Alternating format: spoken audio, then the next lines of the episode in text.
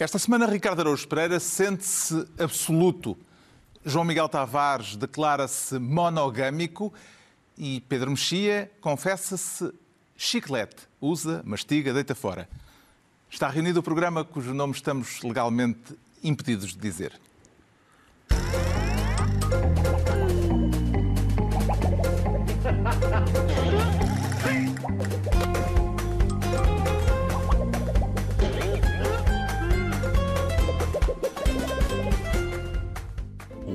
Programa cujo nome estamos legalmente impedidos de dizer tem o patrocínio da Lexus, uma marca automóvel extraordinária que não impede a utilização do seu nome neste podcast. Descubra mais em amazingstories.lexus.pt.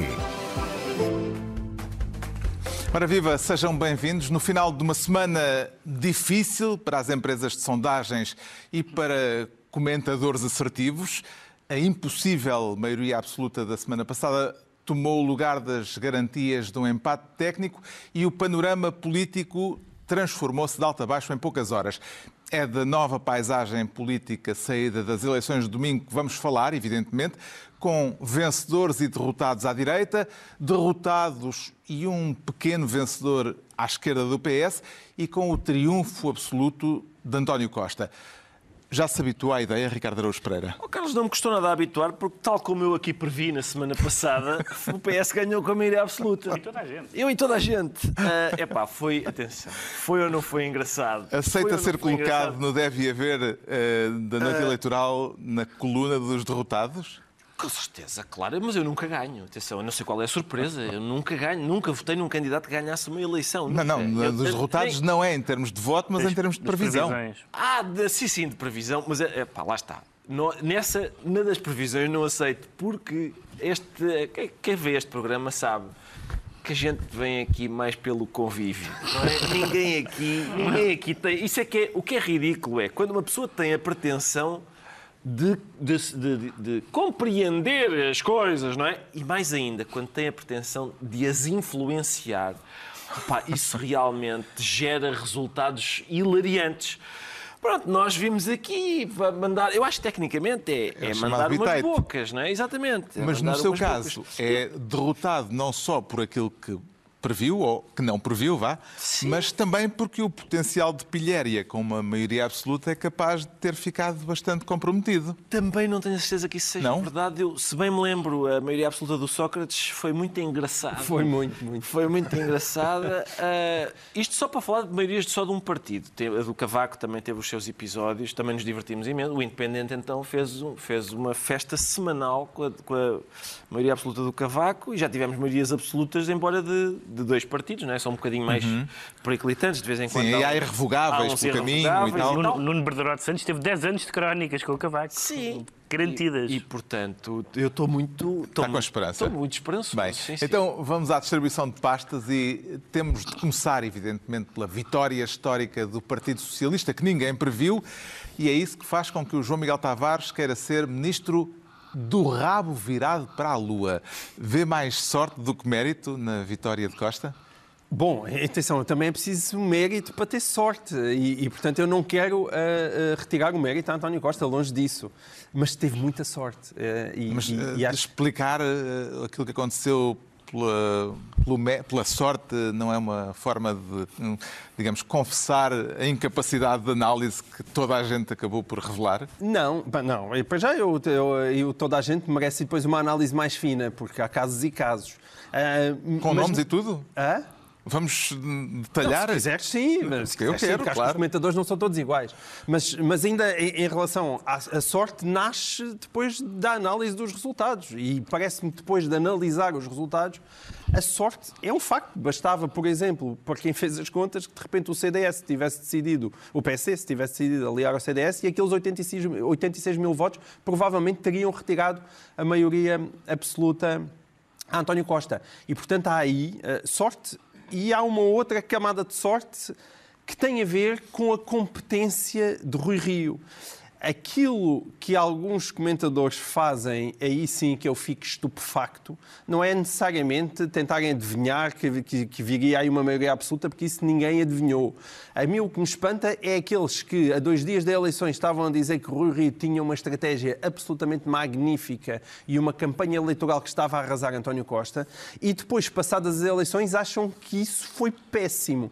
E eu não sou desses. Houve muitos facto. comentários sobre o espírito de mudança que andava no, ar, ar, não é? e que já estava a virar tudo de pernas para o ar e foi exatamente o contrário que se viu. Não terão sido, afinal, os analistas e os eh, comentadores a revelar eh, desconhecimento da realidade?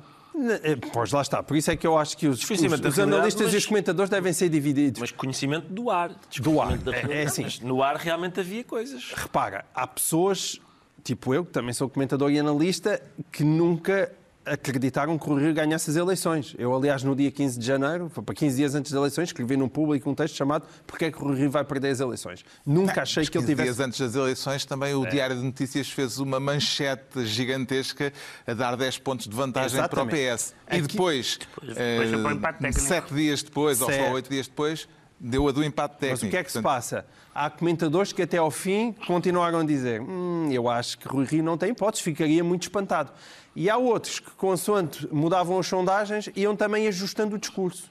Ora, eu estou convencido que é exatamente por causa das sondagens e dessa possibilidade de empate técnico, ou seja, é porque Rui Rio foi efetivamente um perigo genuíno para António Costa, que houve aquela explosão de voto útil à última da hora e, sem saber como, António Costa fica com uma maioria absoluta.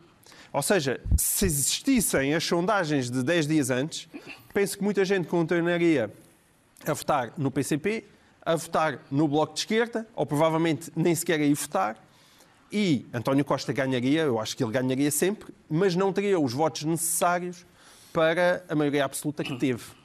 Porque isso, está- isso também está relacionado com aquilo que foi a votação do PSD, porque muita gente entende que Rui Rio tinha a estratégia errada. E eu, que jamais na minha vida votaria em Rui Rio, nem votei, mas, aliás, se a eleição fosse entre Rui Rio e António Costa, eu acho que votaria em António Costa e nunca em Rui Rio. Não simpatizo, aliás, e Rui Rio na noite eleitoral fez, fez o favor de explicar porque é que eu não simpatizo nada com ele. Agora, ele tem a estratégia certa. Pelo Mas menos a isso estratégia certa. explicaria porque é que o PS teve a votação que teve, mas não explica porque é que o PSD teve 29%. Ou seja, nunca seria eh, qualquer coisa de extraordinário, mesmo que eh, não tivesse havido tal corrida para o voto útil. Mas eh, eh, vamos ver uma coisa. E Isso- 20 deputados à sua direita. Mas claro, mas esse é o ponto.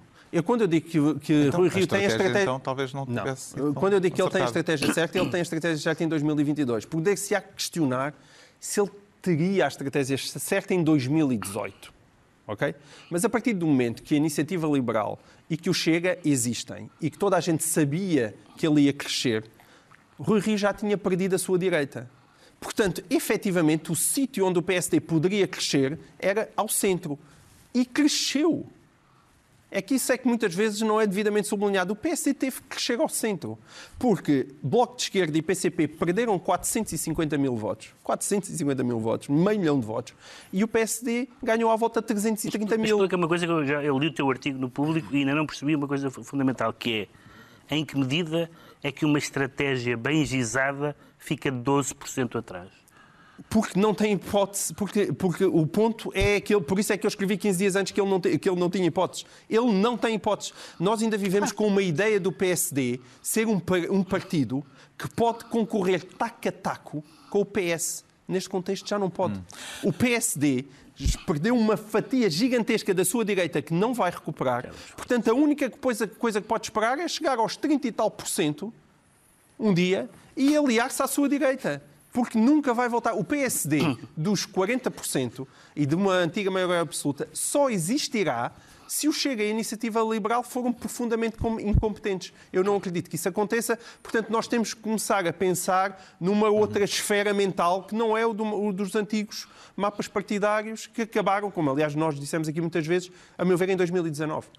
Com estes resultados que aconteceram no domingo passado, depois dos vaticínios da semana anterior e com aquilo que se veio a, a ver nas urnas, será que há quem tem boas razões, Pedro Mexia, usando aquela expressão dos Pickwick Papers do Dickens, para comer o chapéu? Ou até comer os sapatos. Há um filme do Herzog em que ele come, em que ele come um sapato. Um, bom, vamos lá ver. Uh, quando nós... Uh, Uma conferência de imprensa, é isso? Quando nós, quando nós uh, dizemos eu acho que, isto vai acontecer nas eleições, isso pode-se basear em duas coisas. Ou em sondagens, e portanto não somos nós que achamos, são, são, é aquele estudo de opinião que acha, ou então em universos insuficientes, que é os meus primos todos vão votar tal. Na minha rua diz-se que não sei o que mais. E, portanto, a maioria das pessoas, a não ser casos em que isso é tão manifesto que, está, que são favas contadas, eh, a maioria das pessoas não só não previram esta maioria absoluta, como António Costa disse que, confessou, que passou do não pedir a maioria absoluta para pedir a maioria absoluta na campanha e percebeu que as pessoas não gostam de maioria absoluta e deixou de pedir. Portanto, isto surpreendeu toda a gente. Em, segundo lugar, uh, incluindo os vencedores. Em segundo lugar, como dizia, ou como sugeriu o Ricardo há pouco, também há nas pessoas que comentam, eu acho que somos, não diria que somos todos iguais, mas, mas, não, não, mas há uma coisa em que não somos uh, iguais nesse sentido, iguais, em termos da, das intenções. Há pessoas em que, em que se percebe que dizer determinada coisa é, é, é mais do que uma é mais do que um palpite, é um, é um, é um desejo, é uma vontade. Eu acho que eh, suponho eu que se há uma cautela que nós tendemos a ter neste programa é não confundir desejos com vontades, eh, desejos com qualidades.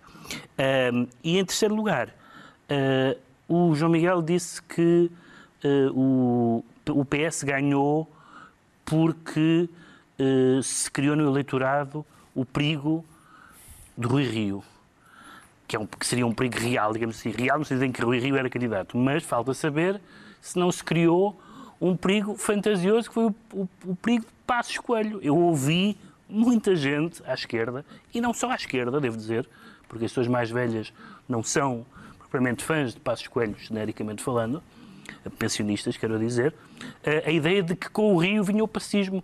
Ora, nada nos leva a crer nos últimos anos que Rui Rio fosse um passista, que algumas das coisas que ele disse tivessem, a, digamos, a extensão que o PS lhes emprestou, e aliás não vou dizer coisas simpáticas sobre o Rio a seguir, mas não, não parece que isso fosse agora. Que isso aconteceu, aconteceu. O PS, o, o, o Bloco e o, e o PC foram dizimados.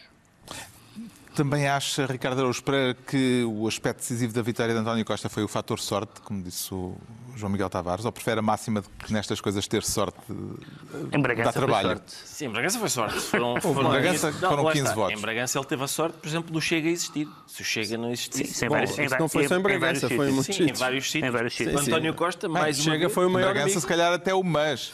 Exatamente, aqueles 15 votos, mas em princípio os eleitores do MAS não dariam os seus 15 votos ao Rio.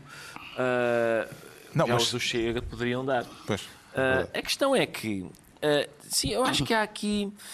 Eu não sei se não há um outro medo envolvido, mas já falaremos disso mais à frente. Mas eu, o que me surpreende é, por exemplo, há, é, é, se calhar é importante lembrar que, assim como nós tivemos a especular antes das eleições, Uh, se calhar é importante manter presente que, mesmo depois das eleições, continuamos a especular. Uhum. Continuamos a especular sobre. Mas o eleitorado teve esta intenção, claro. esta. Bom, isto é tudo especulação. Agora, parece-me que. Com o que é que a gente sabe de certeza? Por exemplo, eu ouço a esquerda a dizer Pois, a maioria absoluta, claro, então este, este bandalho fez política, basicamente é isto que eles estão a dizer, sem o perceberem, é isto. Então, ele, fez, ele jogou aqui, fez este estratagema para. Chama-se política, chama-se política, não é?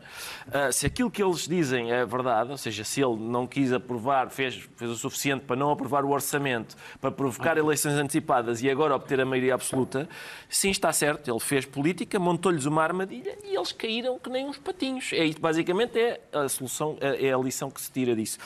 Sobre a direita, eu não sei se não havia aqui, se não houve ali uma parte do eleitorado, por razões que eu acho que se calhar mais à frente vamos eh, discutir, que disse que olha para Rui Rio e pensou assim: será que este senhor que fez o que fez nos Açores, que tem a posição que tem sobre debates quinzenais, a comunicação social, a justiça, será que esta pessoa com estas características é capaz de se aliar à extrema-direita?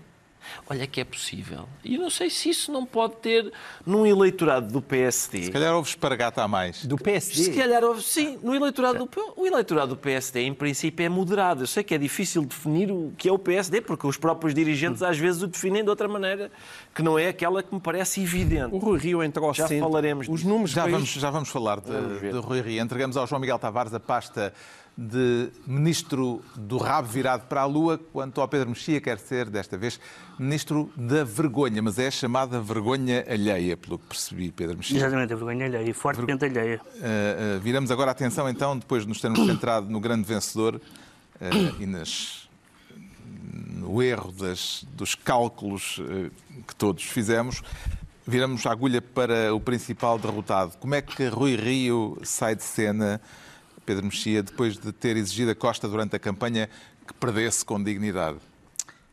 Als das Kind Kind war, ging es mit hängenden Armen.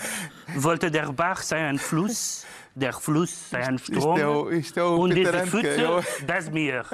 Bravo. Isto é a abertura das Asas do Desejo. Das Asas do Desejo. Eu não sei falar alemão, nem sou, Bruno, nem sou Bruno Gans, mas é o momento, é o momento absurdo, eh, quer dizer. Nós tivemos vários momentos absurdos de Rio.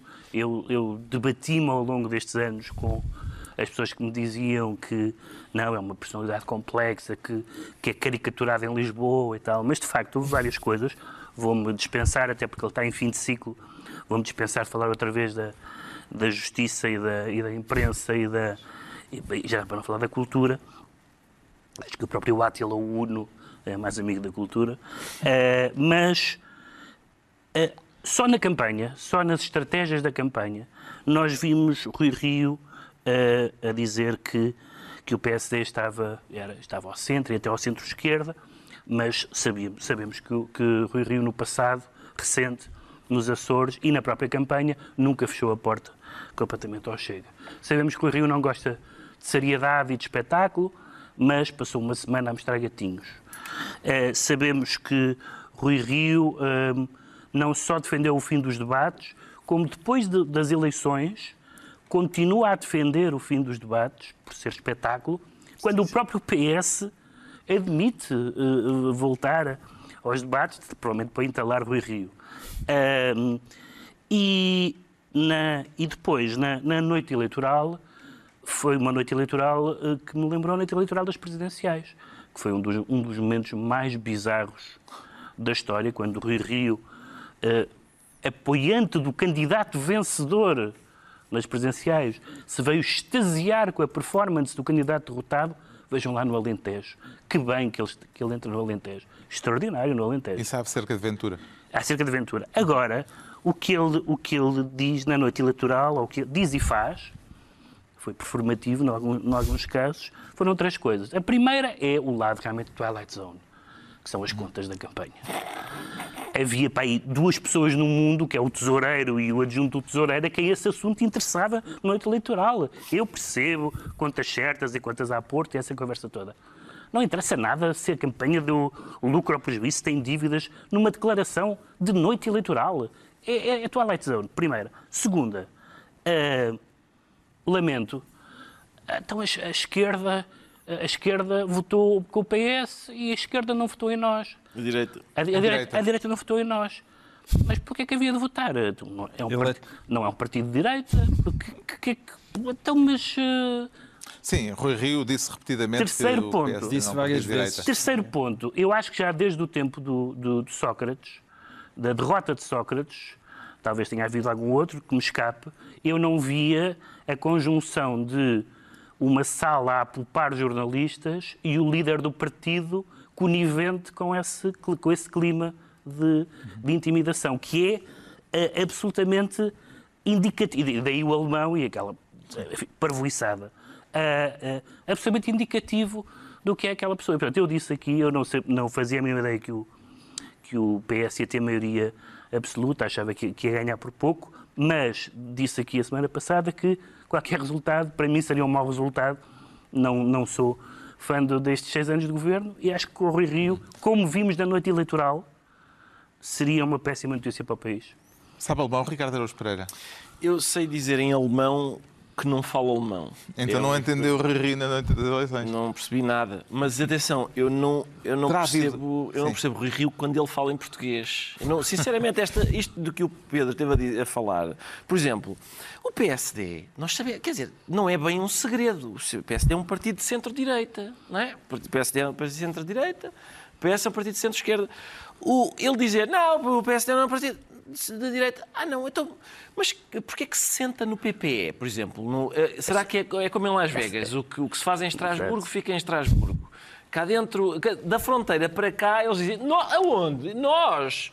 Onde Tivemos onde? Foi porque o Mário quem?" Soares não os deixou pertencer à Internacional Socialista. Mas repara, eu, eu não percebo Já qual é foram o de mal. outro, entretanto, já foram liberais, entretanto. Qual é o mal de admitir? Mas eu, o, Terá havido. E depois é, eu acho que ele, ele teve bem numa única coisa, acho eu, que é, é, eu disse, eu isso gosto de ver, que é quando quem perde uma eleição diz de quem foi a responsabilidade de eu perder esta eleição?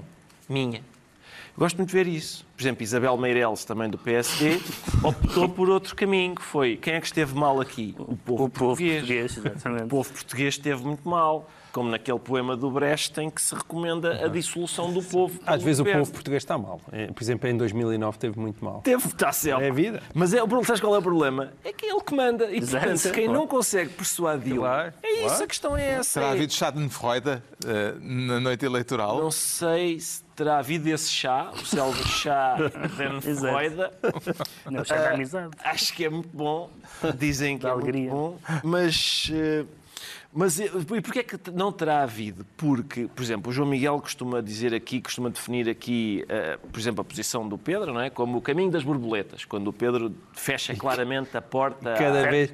Sabes à porquê? extrema-direita. Sabes porquê? Porque justamente esses partidos no Parlamento Europeu estão noutra bancada. Estão noutra bancada. noutra E o bancada. Pedro fecha a porta à extrema-direita. O caminho das o João borboletas Miguel cada é vez está mais difícil. não é? É pragmático e diz que isso é o caminho das É exatamente borboletas. igual. Tu estás a falar dá- como se fosse um político. Não dá Eu para, sou um cidadão. Não dá para fechar essa porta. O problema é que eu acho que as pessoas que propõem o caminho das varjeiras, que é o, que é o caso do João Miguel, também isso não ficou claro. Neste, cá estamos, estamos numa situação em que não valia a pena, não valeu a pena deixar entreaberta essa porta, o Rio ter feito, Uhum. esse, ter feito isso, o vice-presidente do Rio, na véspera das eleições, sim. ter dito não há linhas vermelhas, não valeu a pena ter entreaberto essa porta. Se calhar até foi, se calhar isso é, isto foi a demonstração de que, de facto, dar a mão, a dar a mão àqueles senhores prejudica em vez de acrescentar. Considera João Miguel Tavares, eh, eh, se António Costa eh, teve sorte que a derrota de Rui Rio foi azar? Não, a, derrota de Rui Rio não foi azar. A derrota de Rui Rio era inevitável. A partir do momento que António Costa destruiu totalmente a sua esquerda. Esse era o ponto do, do tal texto que eu referi no dia 15 de janeiro. Uh, António Costa sempre teve dois caminhos. Um era aguenta ao centro. Aguentava ao centro e Rui Rio não tinha qualquer hipótese. A outra coisa era, mesmo que perdesse o centro, ou parte do centro, e perdeu. Aqueles números indicam que ao centro perdeu votos para Rui Rio. O problema é que à sua esquerda foi uma matança total. Arrasou. Um partido que tinha, como o Bloco de Esquerda tinha 19 deputados, passou para 5. É uma coisa inédita. Tem um, quarto da bancada parlamentar que tinha, o PCP tinha 12, passou para 6. E, portanto, a- é, É a dúvida é se os é votos são dele. é, Se votaram nele ou se os votos são dele. Se passaram a ser dele. Passaram dizer, ser dele é, como? Do ponto de vista Ah, parlamentar, do, passaram. Do, do António, Costa. António Costa. Não, isso é o que se vai ver. Aliás, há muita gente que agora, com a maioria absoluta, está convencida que António Costa vai virar ao centro. Eu não estou de todo convencido. E agora Bem pelo contrário, eu acho que é ele- António Costa seria tem. Exatamente. António Costa tem a perfeita consciência que deve esta maioria absoluta aos votantes no Bloco de Esquerda e também a alguns no PCP. Que qualidades é que o próximo líder do, C- do PSD tem de ter eh, agora neste novo ciclo político? Não ser nenhum dos, dos nomeados. Não, eh, eu acho que qualidades eh, tem que ser convincente como alternativa e, e essa alternativa tem que ser ao centro. Atenção, eu não sou propriamente um centrista, não é? Eu votei na iniciativa liberal e desde que eles não façam muita asneira, vou continuar a votar na iniciativa liberal. Mas, de facto, a maneira que o PSD tem de algum dia voltar a ser governo é aproximar-se do centro e voltar a ganhar aquilo que perdeu. Que é de facto os pensionistas e os funcionários públicos. A partir do momento que nós estamos num país que tem 3,6 milhões de pensionistas e 730 mil funcionários públicos, só esta soma dá 4,3 milhões, é metade do eleitorado. Metade do eleitorado. A ironia disto, embora eu, por exemplo, possa ser considerado um passista no sentido em que eu acho que Passos Coelho fez aquilo que era necessário neste país, a verdade é que o, o, o Passos Coelho colocou o país à frente do PSD e, a partir daí, de facto, hipotecou a, a, vida ao PSD, possivelmente por uma geração, com aquilo que fez aos, aos, pensionistas. E isso faz com que não vale, não vale a pena ao PSD continuar a pensar com as cabeças de antigamente. Eu acho que se insiste a pensar com cabeças pré-2015 e ainda pré. Não vale a pena.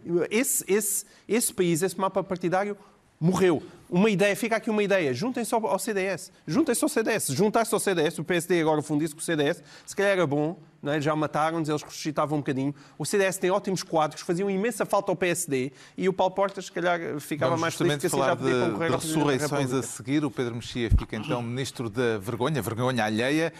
É a vez do Ricardo Araújo Pereira se tornar ministro da vida depois da morte. Acredita em ressurreições políticas, Ricardo Araújo Pereira? Sim, acredito. Acho que, acho que estas eleições foram uma boa prova disso. Quer falar do espaço político à direita do PSD? Exatamente. Uh, e dizer impressionou coisa... mais a ascensão meteórica de duas forças políticas recentes ou a morte parlamentar de um partido fundador da democracia portuguesa?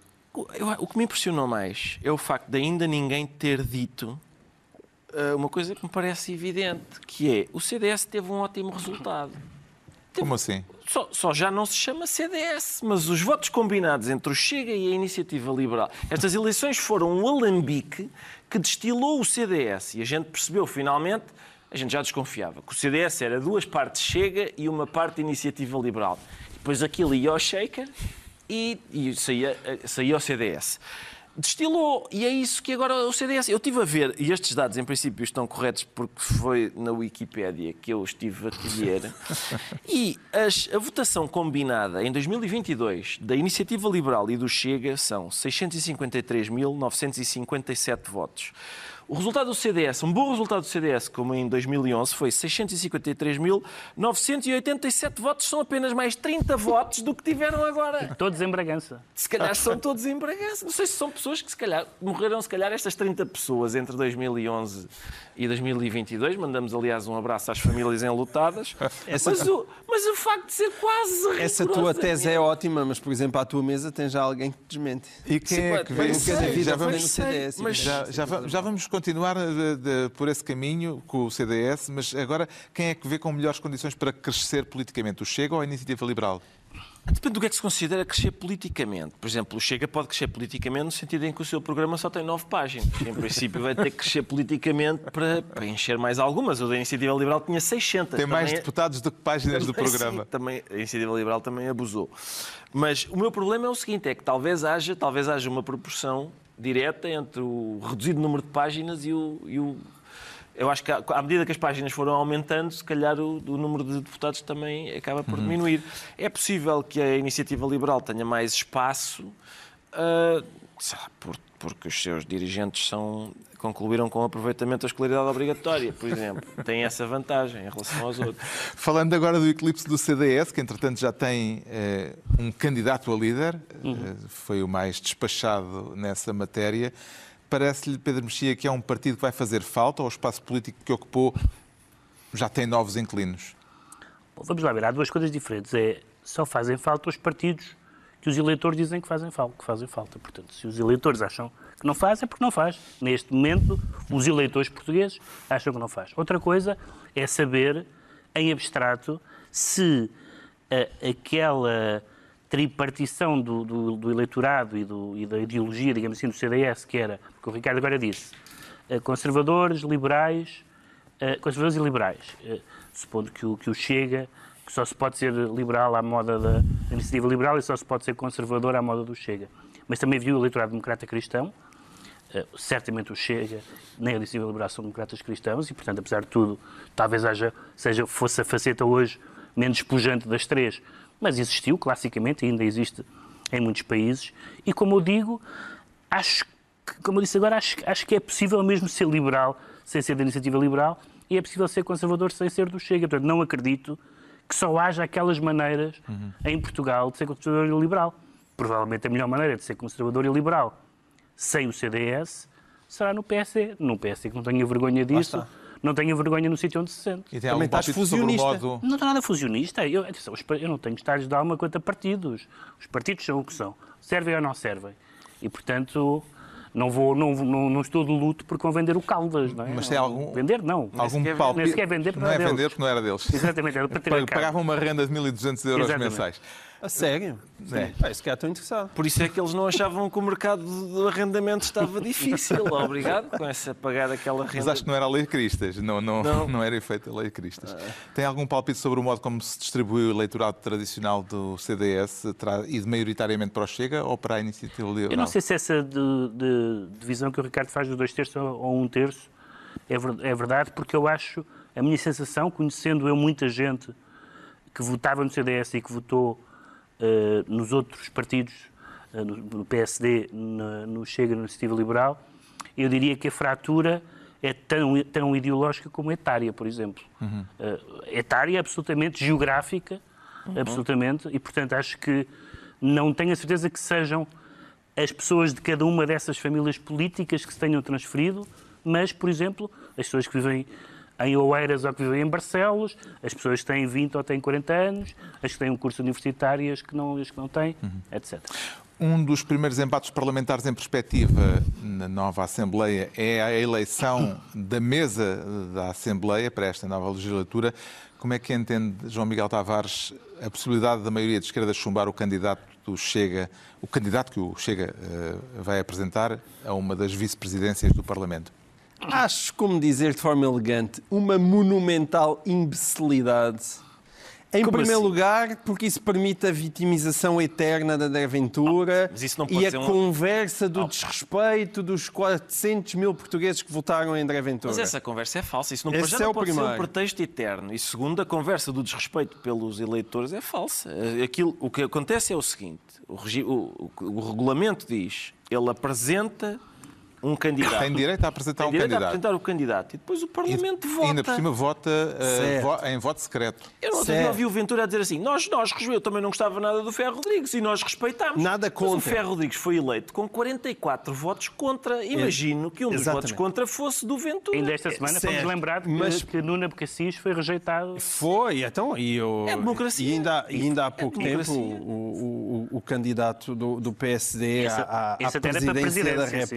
República. É tão importante respeitar esses 400 mil eleitores como respeitar todos os outros que também. ta- Mas eu estou aqui na minha pele, para- mas com certeza eu não estou a dizer que é proibido fazer isso. Eu estou a dizer é que é imbecil fazer isto, pelas razões que eu agora... Pela razão número um. Sim. E agora vem a seguir a razão número dois, que vem no contexto. É que a seguir, o mesmo Parlamento parece que se prepara para pacatamente dizer que a madrinha de José Sócrates já pode ser Presidente da Assembleia da República.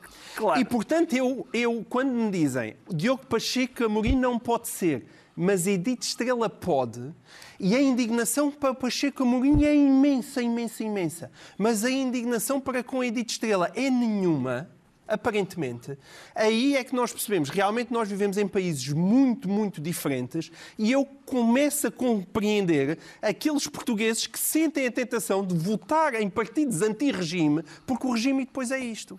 E se nós não queremos que o regime continue a ser isto, é preciso ter algum cuidado em não permitir que o Chega venha com as eternas conversas de vitimização e que nós percebamos, enquanto democratas, que as pessoas com ideias deploráveis devem estar no Parlamento e não na rua a partir montras. E estão. E estão E, não, Parlamento. e estão. E, portanto, isso tem uma vantagem. E que mais, é, e digo quem mais, está descontente está a votar em quem é que pessoas que, deviam estão ser os dos representadas deputados parlamentarmente. notários dessa eleição do vice-presidente do Chega? A questão é que tu queres obrigar gente a Quem é que votar. Deveriam ser os deputados a fazer o papel de notários dessa Mas porquê de escolha? notários? Quais Porque, notários? eh, Notários no sentido em que, se aquilo é uma eleição, as pessoas votam de Certo, acordo mas com os existe seus uma princípios. tradição no Parlamento de que os partidos, mais, o 1, o 2, o Não, 3 e o 4, essa tradição- apresentam um nome, certo? Sim, mas, mas que tem que ser votado.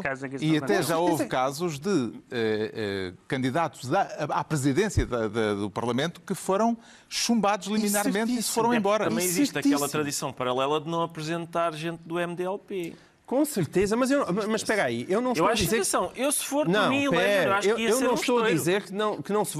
Pache- Diogo Pacheco Amorim não pode ser, ok. Mas e depois André Ventura apresenta outro. Chumbou-no também, também não pode ser. Vem outro, também não pode ser, chumbou-nos todos. E depois chumbou-nos todos até um ponto que impedem o Chega de ter um vice-presidente quando essa é a tradição parlamentar. Eu digo estúpido. E depois, se de repente a minha amiga Edith Estrela for eleita à primeira volta, e se for ela, aí, meus caros amigos, isto andam a gozar connosco. Andam a gozar connosco.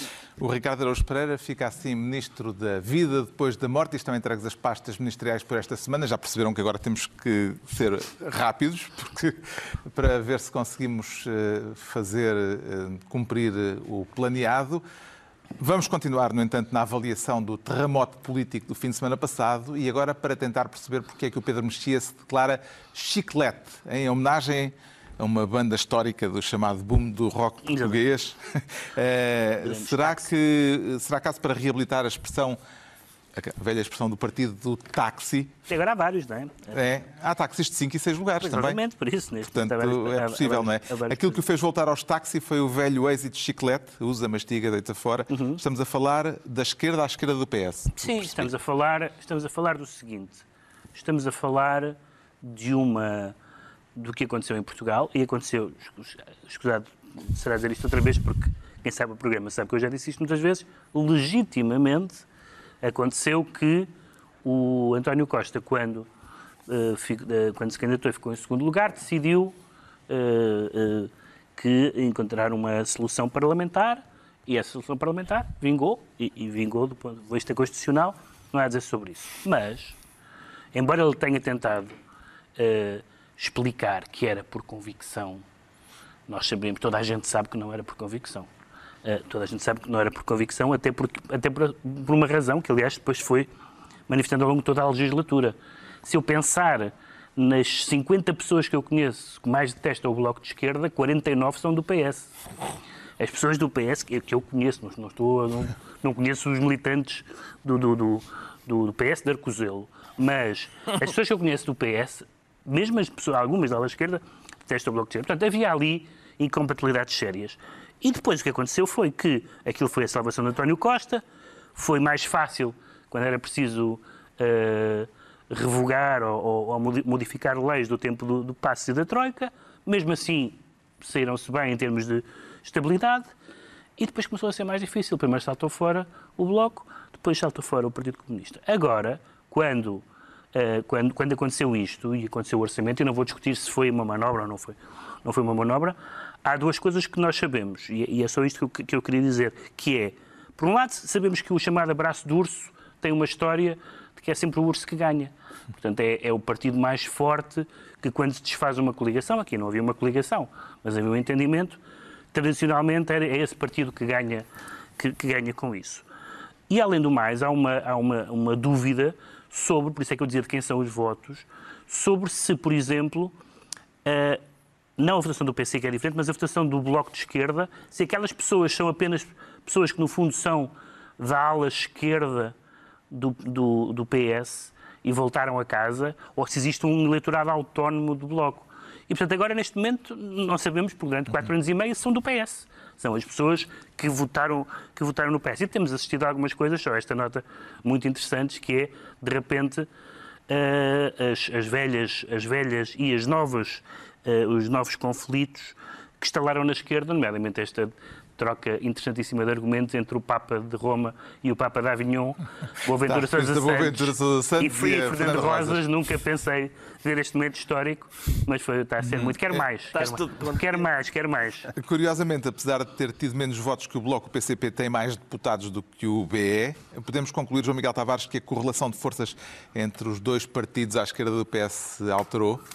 Para esta legislatura, diria que sim. Até Diria que porque o PCP tem a força sindical que o Bloco não consegue Exatamente. ter. E, portanto, essa é uma das grandes curiosidades desta legislatura, saber quando é que o PCP vai para a rua. Portanto, neste momento tem mais deputados, perdeu, perdeu imensos votos, mas ainda assim perdeu muito menos votos do que o Bloco, e em percentagem perdeu metade da- da- da- dos números de deputados, mas o, o Bloco perdeu 3 quartos, portanto é uma grande derrota.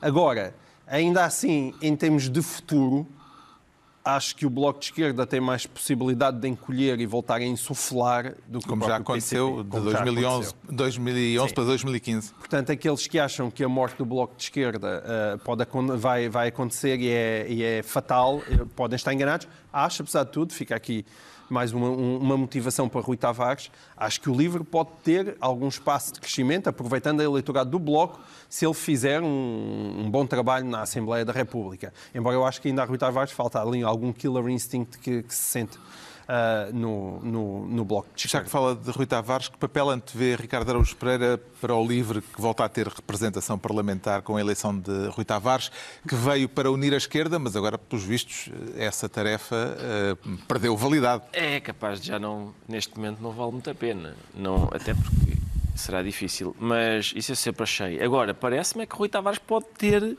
um papel eh, a desempenhar, porque, porque esta, o facto de ele conseguir, ter, ter conseguido ser eleito revela alguma robustez eh, do livro e do Rui Tavares, porque, primeiro, porque não, de- não foi fácil eh, todo toda a debacle Joacine, não é? por isso teve que superar isso.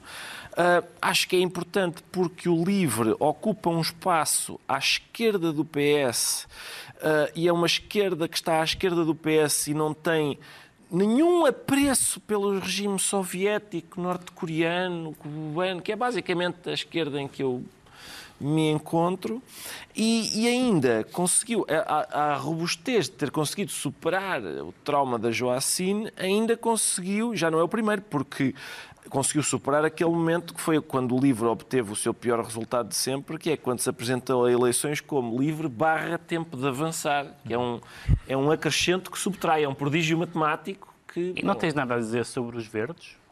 Coitados, os verdes também tenho pena. Agora, tenho agora pena ser finalmente podem sair da casa dos pais, podem-se fazer à vida, não é? Coitados, sim. Foi, E o PAN pena. também está em verdade. convulsão interna. tem convulsão interna, entretanto, Foi, o uma, André, foi uma, más eleições para a ecologia. Pois foram, o André Silva voltou. Embora o livro puxe por isso também, por isso. E o Também livro pode, também pode, é- benefici- pode, pode beneficiar disso, sim. Está esclarecido porque isso. é que o Pedro Mexia se declara chiclete quanto ao João Miguel Tavares, rapidamente, diz sentir-se monogâmico e encara a monogamia como um triunfo político, como um trunfo político. Bom, neste caso, não tanto assim, é porque foi uma monogamia forçada. Estamos não- a falar de Marcelo, eh, que vai ter de ser monogâmico à força durante 10 Ao anos. Sempre, outra. durante 10 anos, sempre com o mesmo partido no poder, não é? isso, com o mesmo isso- primeiro-ministro. Isso é inédito. Quer dizer, não sei se as pessoas já repararam, mas é de facto impressionante. Portanto, se tudo correr como normalmente, eh, Marcelo eh, entrou como presidente em 2016, já lá estava Costa, e vai sair em 2026, mas antes das eleições, porque as presidenciais chegam no início de 2026 e as legislativas São no- em outubro de 2026. 2026. E acha que ele se vai aborrecer ou há condições para o Presidente poder vir a divertir-se, apesar de É- tudo? é- Era só isto que eu queria dizer, porque eu vejo muita gente lá está, muito analista e muito comentador a achar que Marcelo perde o seu espaço de intervenção. Eu, por acaso, tendo a achar que Marcelo vai ter o seu espaço de intervenção ideal. Porque eu não acho que Marcelo tenha uma, uma, uma faceta especialmente conflituosa quando esses conflitos podem dar origem a problemas políticos ah, assinaláveis. Ora, quem se recorda de Mário Soares no tempo do cavaquismo, Mário Soares no tempo do cavaquismo foi um Presidente da República muito influente e muito interventivo. E eu acho que Marcelo pode recuperar esse papel. É que ele pode ser maldoso sem que isso tenha grandes consequências políticas. E isso é interessante, porque pode ajudar a pavimentar o caminho para uma direita que venha em 2026, sem recear que excesso de maldade pudesse provocar, por exemplo, a queda de um governo, coisa que não vai acontecer.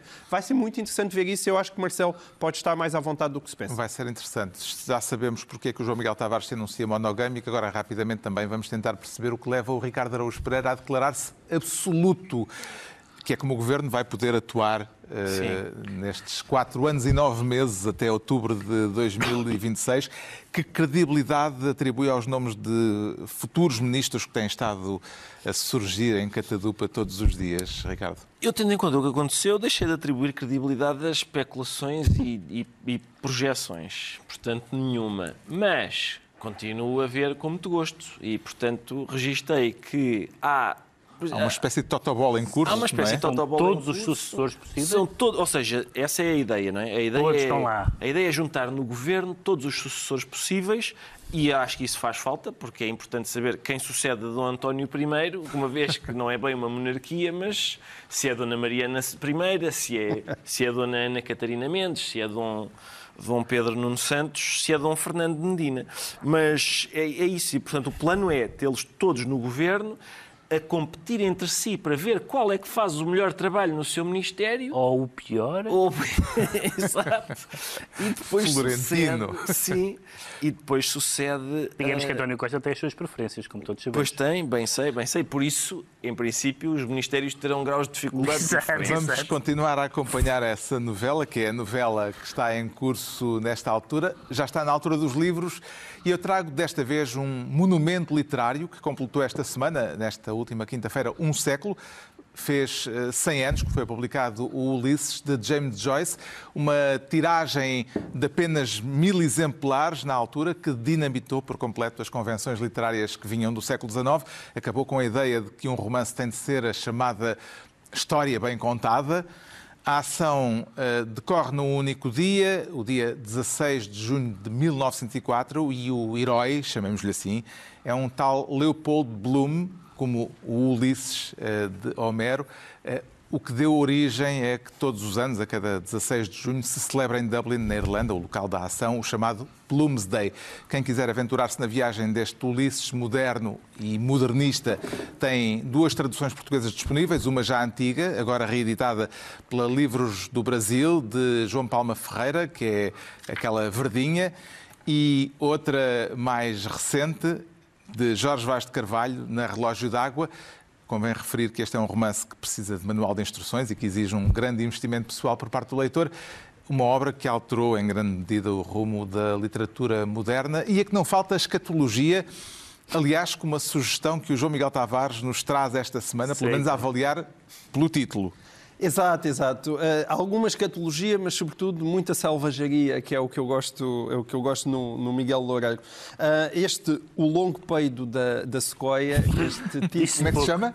Eh, o longo peido da sequoia. Eh, Isto é, é também o nome de uma peça que foi, que foi encenada por Miguel Loureiro em 2019. Ele é ator, é encenador e nas horas livres tem um petinon chamado Miguelino Loureiro, onde se diverte a fazer pequenos posts no Facebook que são eh, observações, provocações e, e que se agu- aguentam surpreendentemente bem em, em livro. Ele tem a graça de ser um ator que é de direita, é católico e, portanto, eh, ligeiramente reacionário, ou pelo menos assim o chamam, e isso é, é, como dizer, é um saborzinho diferente daquilo que é habitual na cultura portuguesa. Em cima de tudo, também tem imenso sentido de humor e muita irreverência, o que faz deste livro uma leitura muito aprazível. A edição podia ser um bocadinho mais cuidada, eu encontrei pelo menos duas entradas repetidas, mas ainda assim vale muito a pena. O Pedro Mexia traz John Steinbeck, Sim, é o mas último- não ficção. É não ficção. Não, John Steinbeck nunca foi um autor que me interessasse particularmente e este livro não é, não é um livro muito interessante do ponto de vista literário, mas é um livro muito interessante do ponto de vista sociopolítico, porque é um livro sobre a América. Chama-se, aliás, A América dos Americanos. Foi o último livro que ele publicou em vida. Não tem a força dos romances, mas, mas são retratos eh, que vão desde os, da, classe operária americana até ao Woody Guthrie, tem o discurso Nobel, tem reportagens no Vietnã e tem, sobretudo, ao longo dos anos, uma progressiva complexificação da- da- das suas ideias políticas, tanto que no final ele que tinha andado próximo do Partido Comunista, se não foi mesmo, mesmo membro do Partido Comunista, acaba a ser acusado por, por, eh, eh, de ser reacionário, porque ele tem claramente, é claramente um americano pró-americano, que lida mal com uma espécie de, de vaga anti-americana nos Estados Unidos. E então é um livro muito curioso porque nos dá um retrato destas décadas sociais e políticas dos Estados Unidos. O Ricardo Araújo Pereira traz um prémio Camões. Um prémio Camões, sim, é um poeta brasileiro chamado Ferreira Goulart, também foi militante do Partido Comunista Brasileiro, teve que se exilar na União Soviética e passou-lhe, acontece eh, a muitos, ele teve... Sim, sim, passou-lhe à grande, aliás. Passou-lhe à grande, sim. Ele, ele registou essa experiência nas memórias chamadas Rabo de Foguete, mas este livro não é- chama-se Muitas Vozes e, e- e contém toda a poesia do Ferreira Goulart, incluindo um poema muito célebre chamado Poema Sujo, que ele escreveu ainda no exílio na, na Argentina, e que é um texto muito importante da literatura brasileira e da língua portuguesa da, da, da, literatura de língua portuguesa em geral. Uhum. E assim se conclui a análise da semana. Voltamos dois, oito dias com Pedro Mexia, João Miguel Tavares e Ricardo Araújo Pereira para mais um programa cujo nome estamos legalmente impedidos de dizer.